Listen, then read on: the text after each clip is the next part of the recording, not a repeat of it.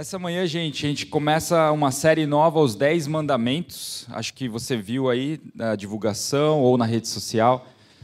Vamos também começar hoje um segundo culto no período da tarde e noite, ali às 18 horas. A ideia é abrir um pouco o leque para mais pessoas poderem congregar, participar. Né? Alguns, alguns também podem preferir talvez esse horário. A gente pretende pregar a mesma mensagem, o mesmo assunto mas não garanto que vai ser igual. Né? A princípio, pelo menos uma vez ao mês eu vou pregar nos dois domingos. Então hoje eu vou pregar agora e às 18, mas nos outros domingos desse mês serão outros pregadores. A gente vai fazer um, rodízio saudável aí. O Diogo, o Abner e a Su vão me ajudar com mais frequência. Acho que vai ser uma experiência legal. Mas sempre pregando em cima da mesma passagem bíblica. Tá? E nesse próximo mês a gente vai falar dos Dez Mandamentos e talvez a gente continue em janeiro, porque acredito que dezembro vai ter um calendário um pouco bagunçado, tem aniversário de algumas pessoas. Não, brincadeira. De, Je é, de Jesus nasceu? Isso, foi, é, Jesus, né? Mas tem outros, outros amigos aqui que nasceram também em dezembro. Mas a gente fala da, das festas do final de ano, então a gente vai falar também sobre o Natal. Por isso não vamos fazer uma série toda sequencial. Vamos continuar? Você pode deixar Êxodo 20 meio aberto aí, eu vou fazer uma introdução e vamos falar do primeiro mandamento hoje, ok? Cada domingo falaremos de um mandamento. Os dez mandamentos são encontrados aí em Êxodo 20. O pastor e, e autor Kevin DeYoung, Kevin, ele escreveu um livro sobre esse assunto. Ele traz uma estatística interessante, até estarrecedora, eu diria. Kevin DeYoung fala que 14% dos norte-americanos somente podem citar quais são os dez mandamentos. Ou conhecem, não precisa nem citar decorados, tá? tá? Mas conhecem quais são. Só 14% dos norte-americanos. Agora, se você perguntar para esses norte-americanos, você conhece os sete ingredientes do Big Mac? 25% dos americanos conhecem. Olha que conclusão interessante. Os norte-americanos, isso serve para brasileiro também, tá? Porque né, não é muito diferente, é um estudo populacional. Conhecem mais de Big Mac, mais de McDonald's do que da Bíblia. Então, 25% sabe os sete ingredientes. Eu sei que existe uma música do Big Mac, lá do, da década de não sei quando, que facilita, mas o ponto é que apenas 14% dos americanos, ou de nós, vai, brasileiros, conhecemos os Dez Mandamentos. E isso deve nos preocupar. O que está acontecendo com a educação bíblica? O que está acontecendo com o ensino nas igrejas? C.S. Lewis, um famoso teólogo também, do ano 1900 e bolinha, você deve conhecer as Crônicas de Nárnia, ele é autor desses, dessas crônicas. Ele fala que os mandamentos, ou ele chama também as boas novas da lei, os mandamentos são como chegar em terra firme depois de depois de que um atalho deu errado, atravessando lama, estrume e pântano.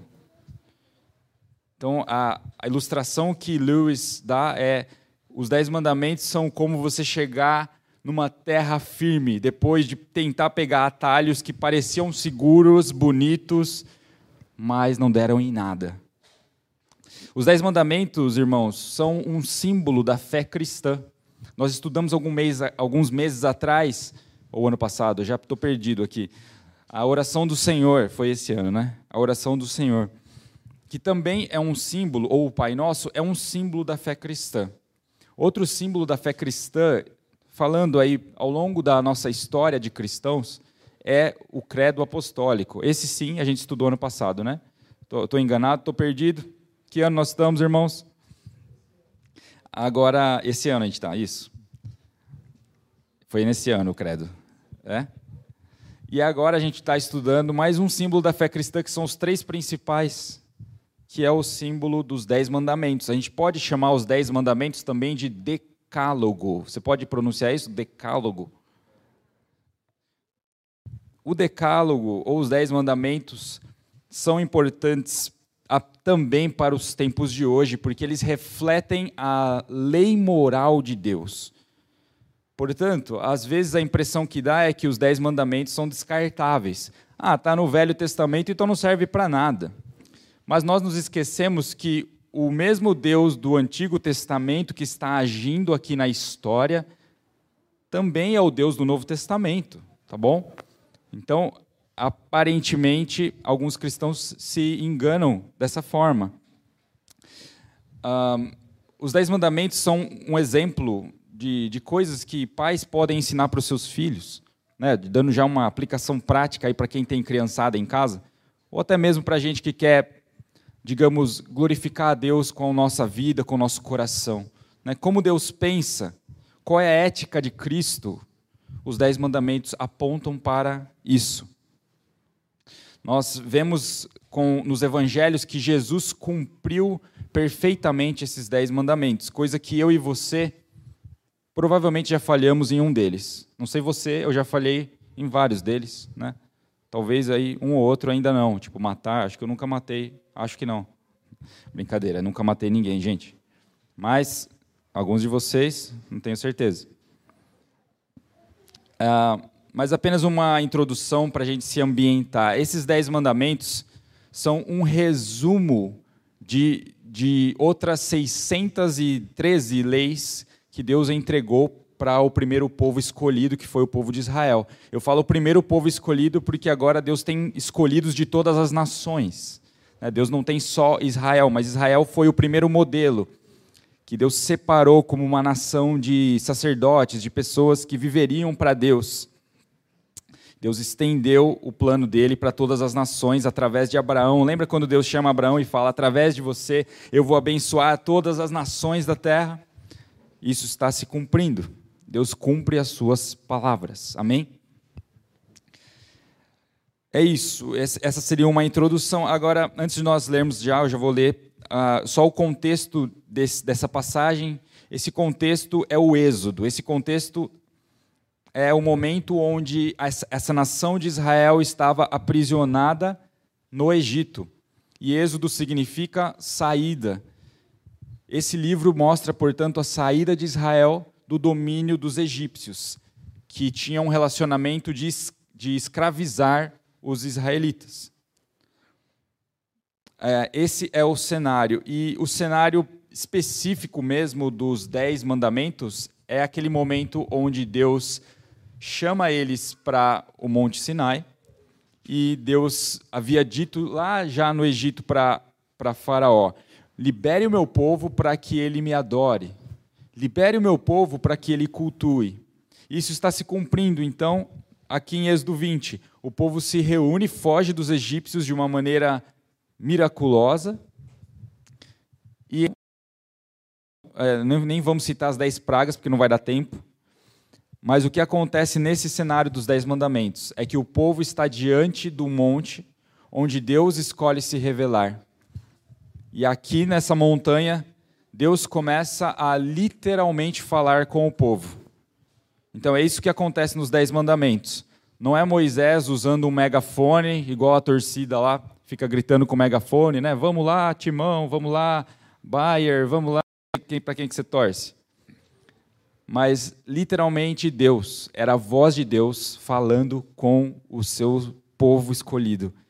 E esse é o cenário dos Dez Mandamentos. Não é pouca coisa, irmãos.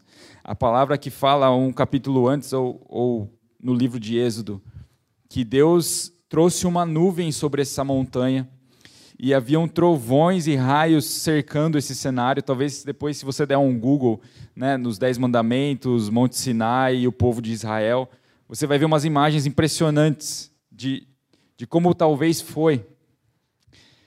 E o povo tremia de medo. Né? E Deus falou: vocês não vão encostar na montanha, porque senão vocês vão morrer.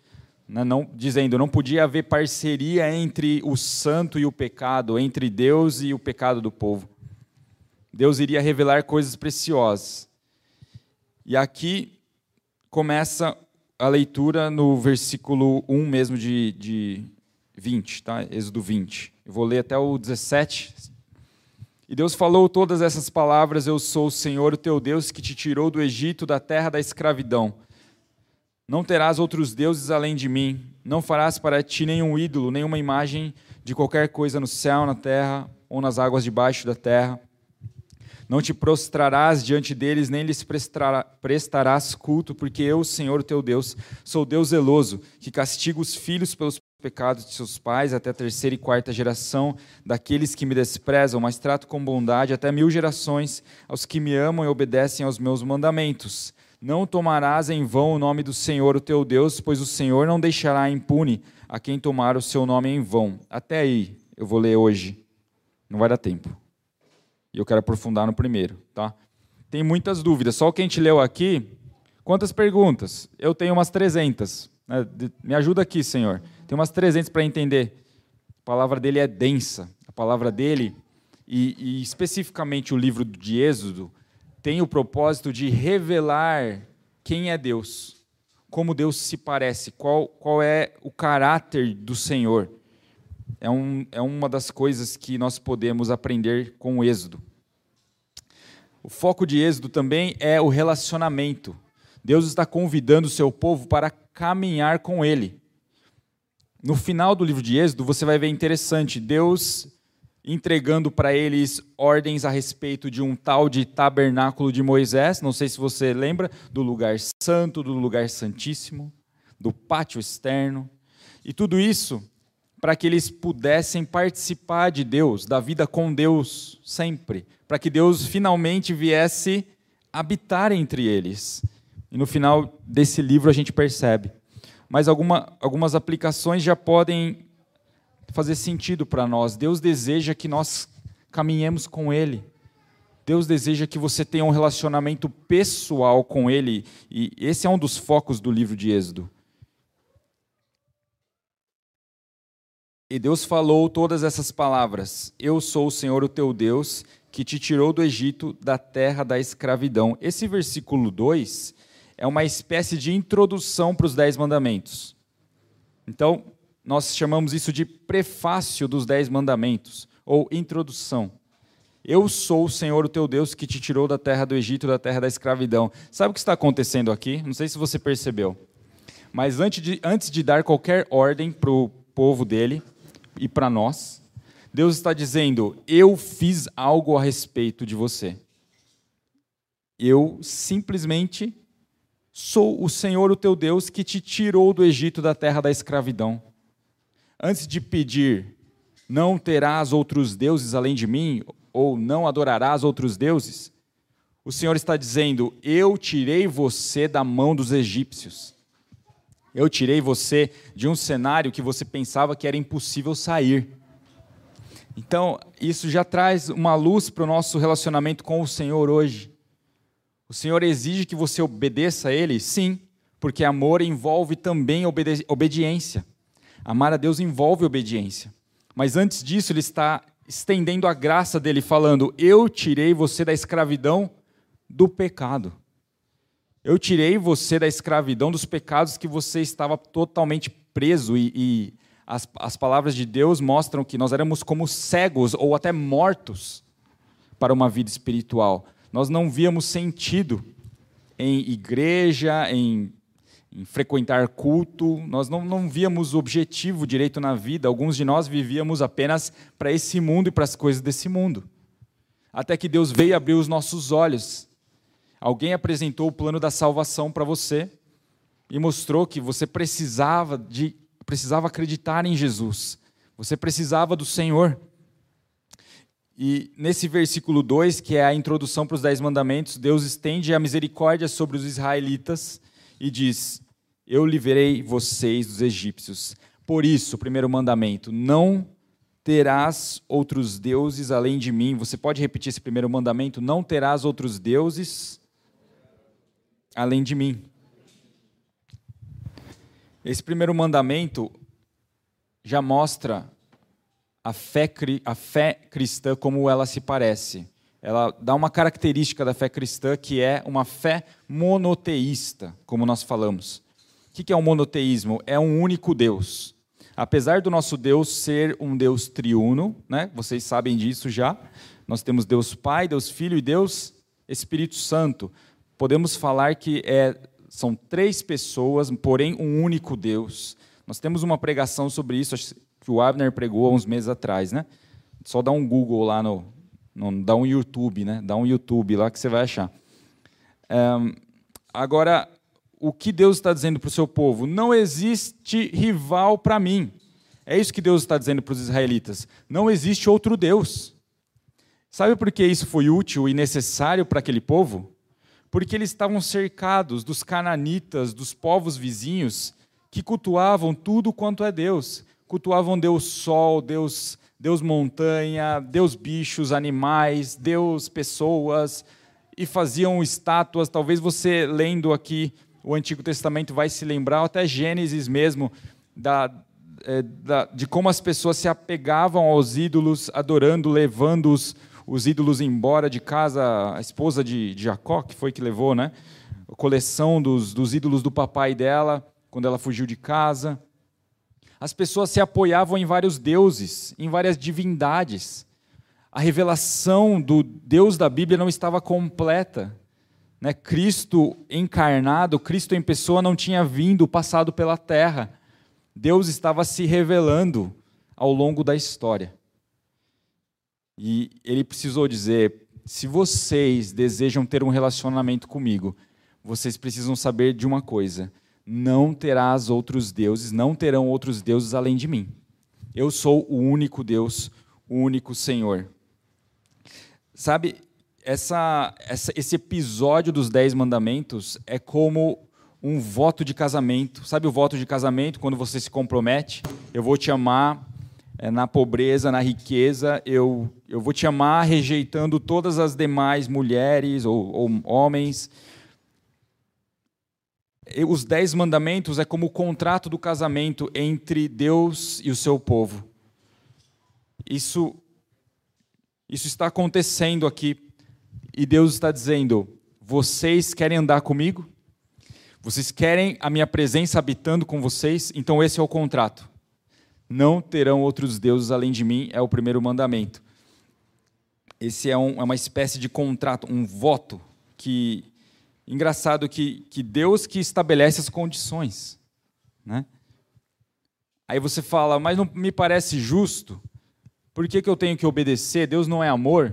Né? Alguns confundem uma coisa com a outra. O fato é que amor, biblicamente falando, envolve obediência. O amor é emoção? Também. O amor é emoção. Quantos casados aqui sabem disso, né? Estão experimentando. Quantos recém-casados sabem disso, né? O pessoal não tem sossego. Mas envolve emoção, mas não é só isso. Quem está casado há mais tempo sabe que amor envolve decisão. É uma decisão a cada dia de de ser fiel à aliança, aos votos que você fez. E assim é com Deus. Nós decidimos segui-lo, porque nós compreendemos a magnitude, a misericórdia dele para com nós, para conosco, para com você. Amar, nos termos bíblicos, envolve sim obediência. Jesus disse isso em João 14, 21.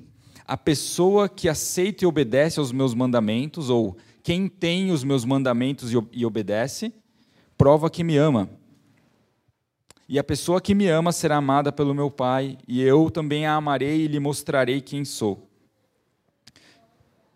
Aqui nós percebemos que amar a Deus envolve obedecer a Deus. E obedecer o quê? As leis de Deus. Obedecer às leis morais de Deus, que estão por toda a palavra dele, mas nós vemos as leis de Deus resumidas nos Dez Mandamentos. Lá em Deuteronômio 29, 29, fala a respeito da lei de Deus valer hoje, se você ainda está em dúvida. Deuteronômio 29, 29. Há coisas que não sabemos, e elas pertencem ao Senhor nosso Deus. Mas o que ele revelou, isto é, a sua lei, é para nós e para os nossos descendentes, para sempre. Ele fez isso a fim de que obedecêssemos a todas as suas leis. Deus deseja que você obedeça a lei dele. É a sua parte do contrato, do casamento. Para que ele caminhe com você, para que ele te abençoe e você tenha essa presença dele, como ele fez com o povo aqui, com o povo de Israel. Para que o povo tivesse a presença habitando com ele. Hoje, biblicamente falando, nós entendemos que um cristão que recebeu o Espírito Santo não perde o Espírito Santo. Deus habita com você. Agora, o pecado entristece o Espírito Santo. O pecado nos deixa cada vez mais cegos.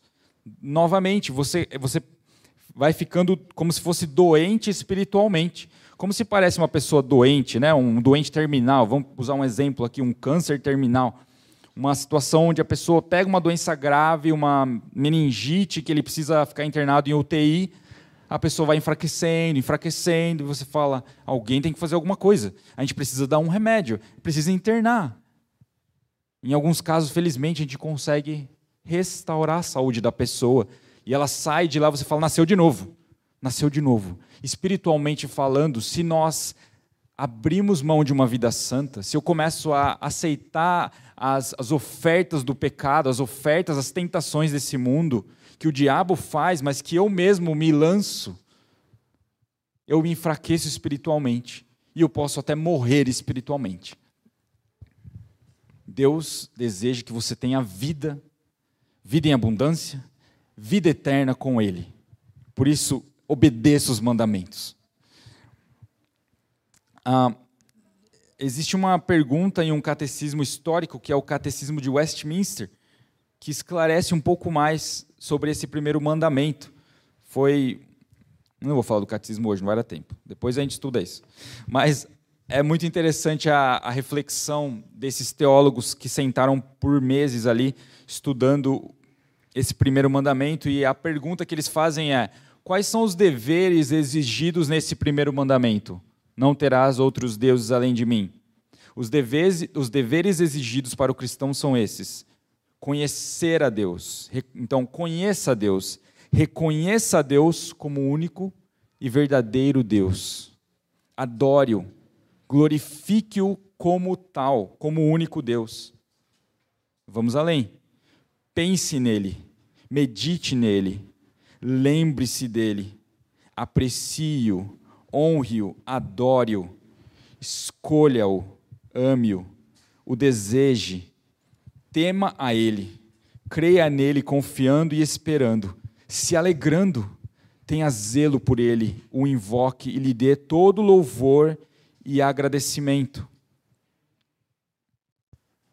Esse é um desafio para nós, irmãos, porque é muito fácil eu deixar de cumprir o primeiro mandamento na correria da minha vida.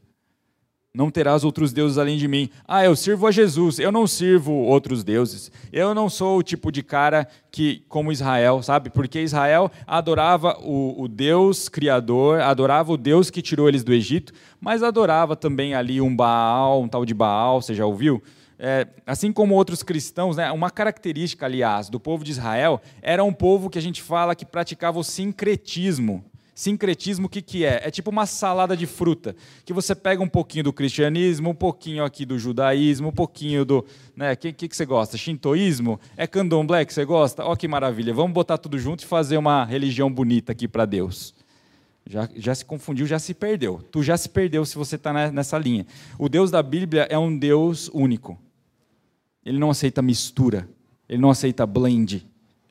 Ele não quer que você reze um dia, que você chame Buda, que você vá para o Islã. Ele, ele é o Deus único. O Deus da Bíblia é um Deus único e ele exige, exige que você seja exclusivo dele. Que o seu coração pertença somente a ele. Por isso, o dever que ele cobra de você é isso. Me conheça, me procure, me adore, me glorifique, tema a mim, confie em mim, espere, não duvide obedeça a minha palavra, se alegre. Agora, a outra pergunta do, do catecismo sobre o primeiro mandamento é essa: Quais são os pecados proibidos no primeiro mandamento? Os pecados proibidos são esses: o ateísmo, negar a existência de Deus. Outro, idolatria, adorar outros deuses. Qual pecado está sendo proibido quando Deus me dá esse mandamento? Ele está proibindo você de ser negligente com Deus, ser negligente com a palavra dele. Nós falamos que amamos a Deus, mas desprezamos na nossa rotina a palavra dele. Isso não está certo. Se você ama uma pessoa, você valoriza o que ela fala, né?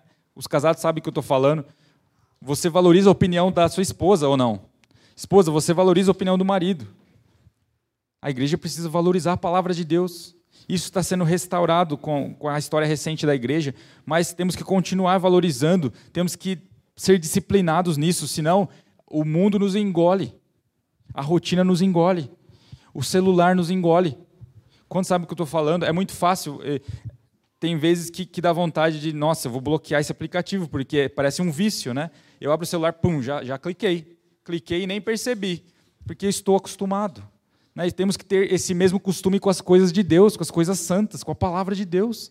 Coloque o aplicativo da Bíblia ali, lá na primeira página do seu celular, para você não correr o risco de passar uma semana inteira sem valorizar a palavra dele. Isso é a quebra do primeiro mandamento. E nós quebramos, irmãos. Nós não conseguimos cumprir perfeitamente esses dez mandamentos. Por isso precisamos de Cristo. O único que cumpriu perfeitamente toda a lei de Deus, inclusive os dez mandamentos.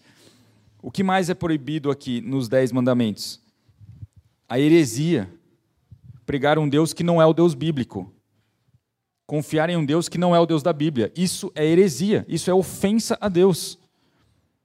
O que mais está sendo proibido nesse primeiro mandamento?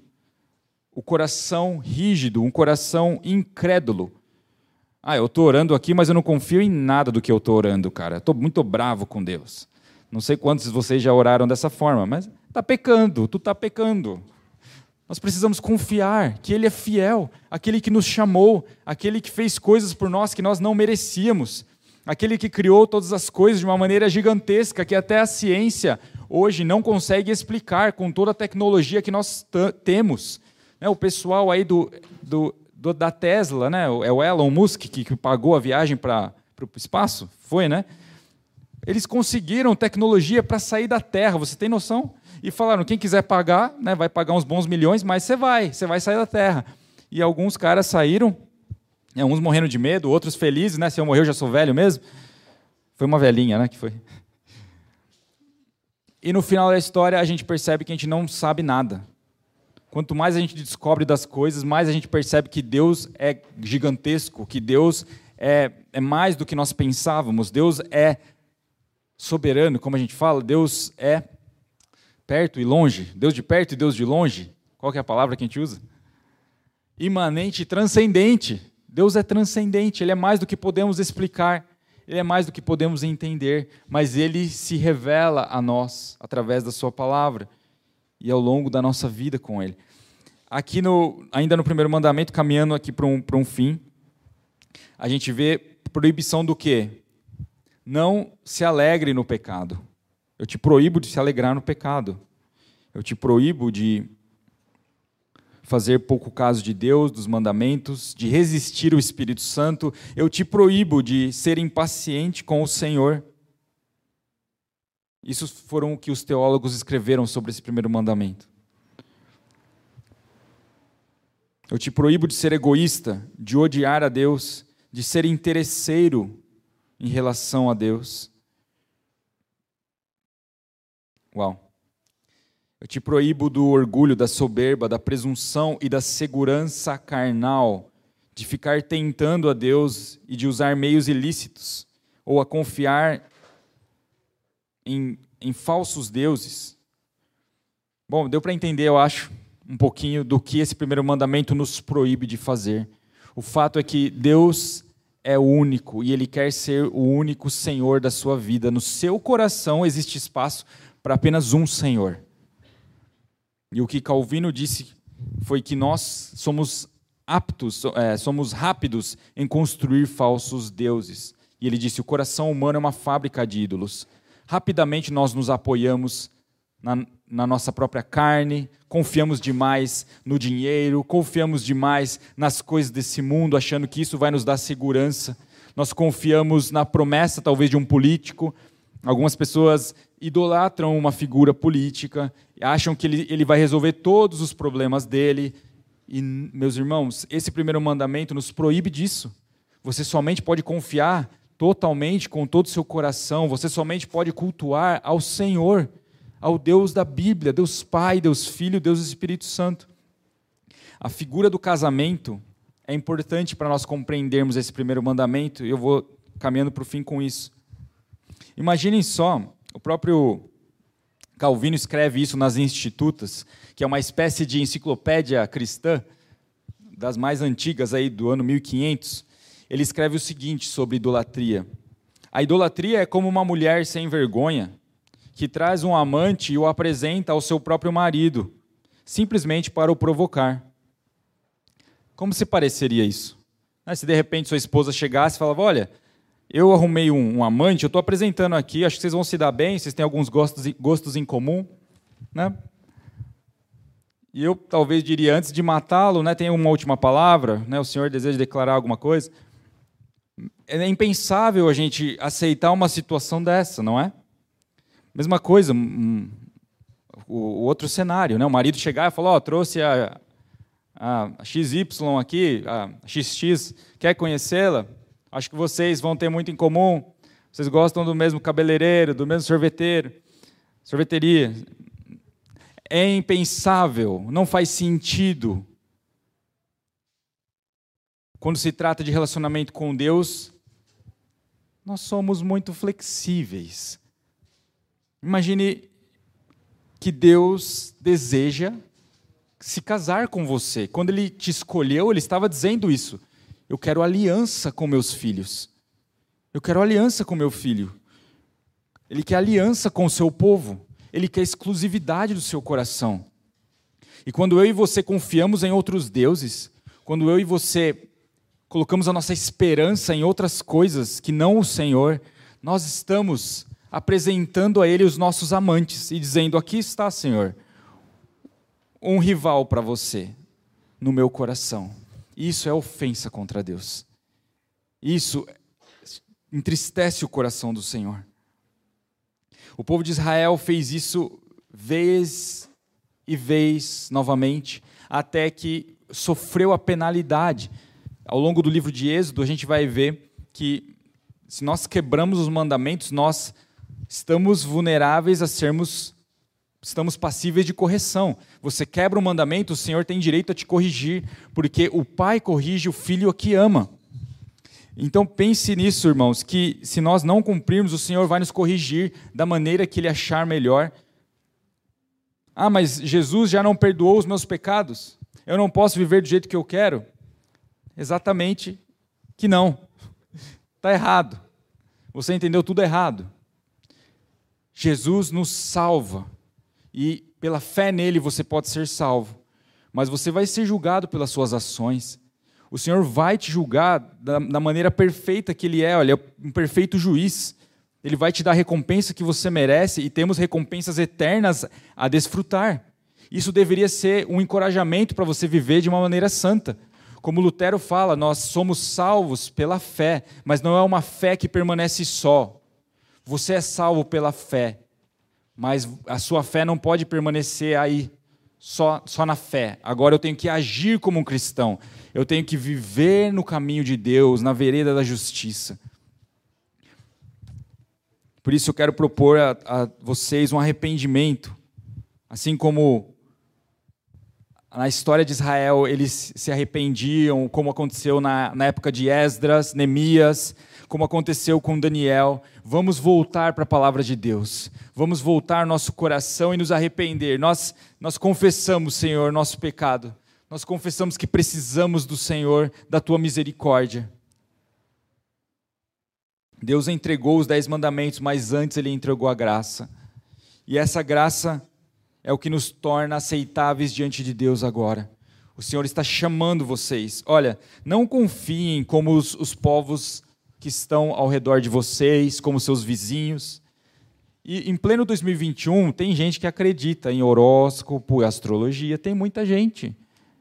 A gente está aqui conversando com pessoas que, a grande maioria de nós, acreditamos na Bíblia, mas talvez o seu amigo do trabalho ache ridículo. Talvez ele ache uma filosofia tonta. É besteira isso aí, isso aí é, é mitologia. Né? Assim como acreditar nas, nos Zeus, né? nos deuses lá da Grécia. Irmãos, nós precisamos conhecer o Deus da Bíblia, precisamos andar com o Senhor de verdade, viver uma vida santa, porque em algum momento vai vir a punição para os pecadores, e que você não seja encontrado na lista dos pecadores, que estão quebrando os mandamentos aí e nem aí com a opinião de Deus. A opini opinião de Deus para nós hoje é essa: não terás outros deuses além de mim. Você pode repetir o primeiro mandamento? Não terás outros deuses além de mim. Vamos ficar de pé? Eu quero orar por você, pedir para que o Senhor nos ajude a guardar esse primeiro mandamento. Nos ajude a vivermos uma vida totalmente inclinada para Ele, como foi falado de Davi, homem segundo o coração de Deus pessoas que não ficam oscilando entre um Deus e outro, que ficam duvidando. Que Deus nos ajude a obedecer, a praticar esse mandamento e assim glorificar Ele. Pai, em nome de Jesus, Pai nosso, nós lembramos nessa manhã um pouco dos mandamentos desse primeiro e eu peço que o Senhor nos ajude. Nós primeiro queremos confessar os nossos pecados, nos perdoa porque não praticamos perfeitamente os mandamentos. Nos perdoa porque nós falhamos em muitos pontos que nós meditamos nessa manhã.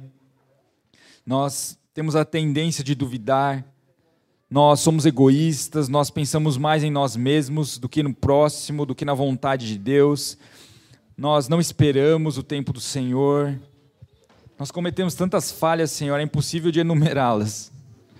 Mas nós estamos aqui dispostos a te seguir, a relembrar os nossos votos, a relembrar a nossa aliança, totalmente confiantes que a graça veio primeiro para nós cumprirmos esse mandamento.